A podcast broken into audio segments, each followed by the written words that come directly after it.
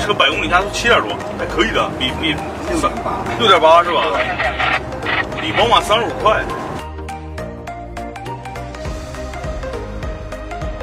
我们现在就是在这条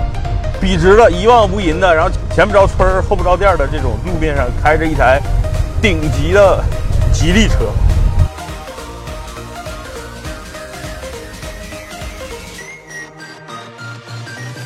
啊，兄弟们，我今天到了从小啊这叫梦寐以求的一个西游地的拍摄地——火焰山。为什么来这儿呢？反正就是为了晒得更黑一点，跟古天乐一样的帅。据说晒太阳减肥啊。然后呢，今天我们正好是来体验了一下吉利的星越。嗯，其实大概在两周前，我已经给大家拍过两期了星越的我的自己的这个，我自己拿着 GoPro 架在机器上给大家分享的那个行驶品质。呃，今天到这儿呢，一方面是心情特别好，然后呢，今天上午呢，因为不是我自己的车啊，开这车呢就豁了豁。分别呢，我们在百公里加速，零到一百的加速，然后呢，在这个啊沙石路啊，就有点像拉力赛的标准的沙石路，然后真的让我开的非常的嗨啊，跟大家分享一下吧。就是因为呢，就这一周我正好还体验了宝马的全新的三二五，呃，三二五跟大家吐槽过啊，就三二五这次呢，这个动力。可能是因为国六的原因吧，啊，反正这个，呃全新的发动机开起来就肉肉的，所以呢，啊，在百公里加速上，这台星越比三二五牛逼啊。我们实测是八秒，但实际上如果驾驶员比我稍微再瘦点然后车里边呢就是别再拉这么多东西，理论上能够跑到八八秒以内。所以呢，二点零 T 的这个动力配合这个八 AT 的变速箱非常牛逼，加速很好。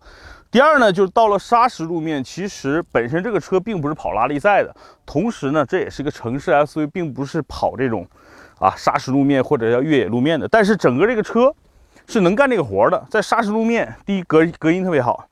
呃，我在学拉力赛的时候呢，开的是高尔夫，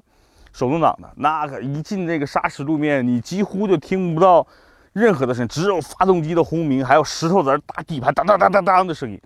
这个车整个隔音就。很好，然后呢，我们在跑的时候呢，在这个位置架了个 GoPro，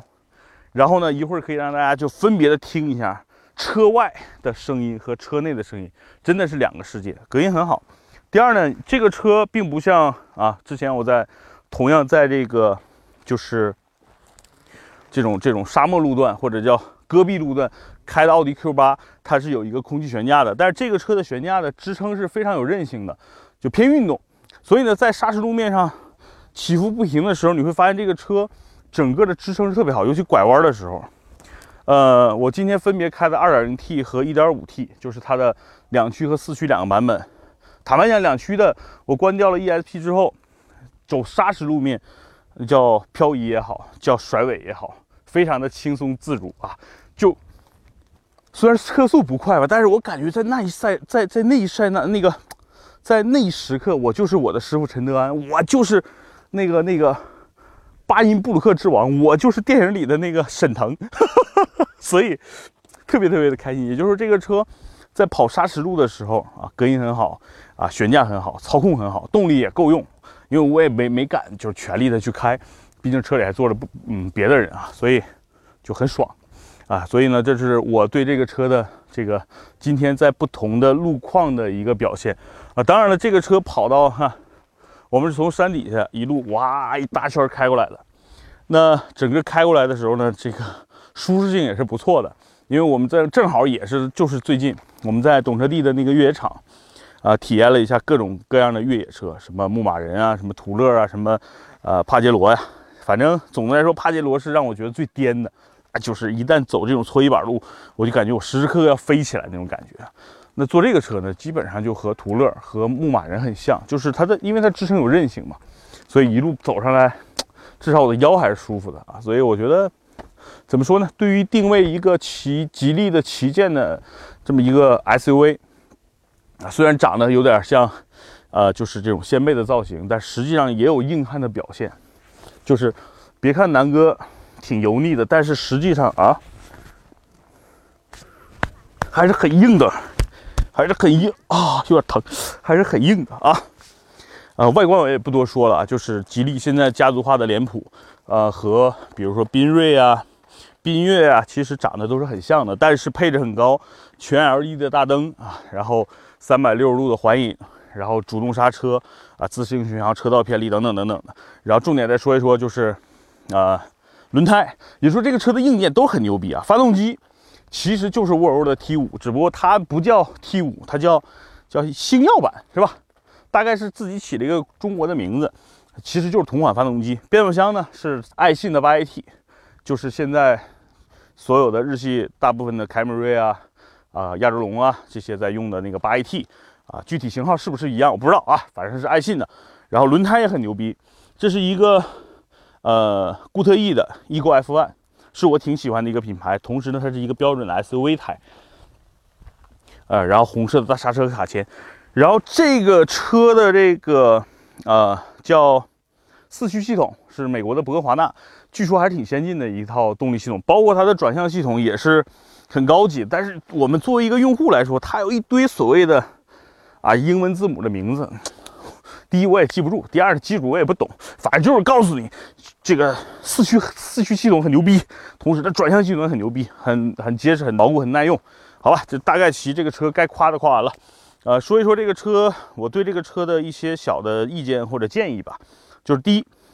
我觉得这个车既然作为旗舰了，它所有的这个，对吧？内饰外观都武装到牙齿了，缺少了一些东西，比如说方向盘，方向盘呢还是手动调节的，我觉得这点呢稍微差强人意啊，差强人意，应该是一个电子调节的，这样的话逼格就有了，对吧？第二呢，就是这个车呢，我建议它，既然你作为旗舰了，你就给它一骚到底，把车顶弄上那种阿肯塔拉，就是那种翻毛皮，然后呢，你在那个。遮阳帘上再来个星空顶，哇，星月嘛，对不对？是叫星月。你星月，你得在坐在车里边能有那种看星星的感觉啊。所以就是加上翻毛皮，加上这个星空顶，再加上一个电动调节的方向盘，哇，这就完美了，你知道吗？然后呢，它这个本身这个车是有 BOSS 音响的，但是逼格也没做起来，你得学一学现在的奥迪 Q8 或者原来的 X5 改装版，它那个。那个叫高音喇叭能唰升起来降下来啊！一旦把这些逼格做足了，你这个车卖二十万，大家就服了，因为你找不出瑕疵了呀，对不对？那但是现在呢，就是这个车卖二十万，我个我个人觉得呢，怎么说呢？买正常买吉利的用户可能更多还是在十万块钱左右的预算的，你让他一下跳跳十万，挺难的。但是呢，我作为一个沃尔沃车主，我要跟大家说啊，就是这个车维修保养。在吉利的四 S 店，我刚才问了销售，四百多块钱。我的沃尔沃 x C 六零，你要去四 S 店要多少钱呢？小一千块钱，维修保养就一下便宜下来。第二呢，CMA 架构，虽然 CMA 啥意思我也不懂，但是呢，它是跟沃尔沃 x C 六零、跟领克一些车型都是同平台的产物，对吧？只要是用这个平台的车，第一都不便宜，第二呢，就是这辆车如果你买了之后，我觉得。你比叉 C 四四零空间更大，造型更骚，对吧？内饰，内饰的这个啊配置更高，啊，唯一可能跟沃尔沃差的就是个标，啊，所以我觉得可能更多的，如果你自己想买个沃尔沃的用户去买它，这就顺理成章了，都是自己集团城下集集团集团集团之下的这个用户，你到底是买沃尔斯还是买 Q 八呢？当然还取决你兜里多少钱，对不对？我今我感觉它就是。吉利集团旗下的奥迪 Q8，啊，好吧，那咱们说也说差不多了，时候也不早了，天儿也在这这么暴晒一会儿，估计你们回去都不认识我了。回家，主要是我跟牛，我跟马鞭来的，我们还没有吃到正宗的红柳烤串大腰子，是不是？今晚带你吃大腰子，走。哦，对了对了，再给大家补充一点啊。看就在这儿啊，其实是这个这个灰是特别大的，这么大的灰，车里边干净吗？其实这个车这个空调我刚才用了一下，还挺牛逼的。第一呢，它有香氛，奔驰 S 上才有是吧？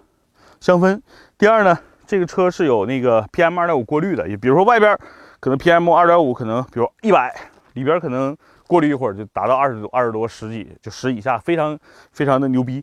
呃，特别适合像新疆啊。像马上到即将到来冬天到来的北京啊，有这个过滤。还有呢，就是这里边还有一个负离子的发生器，反正就是让车里边空气更更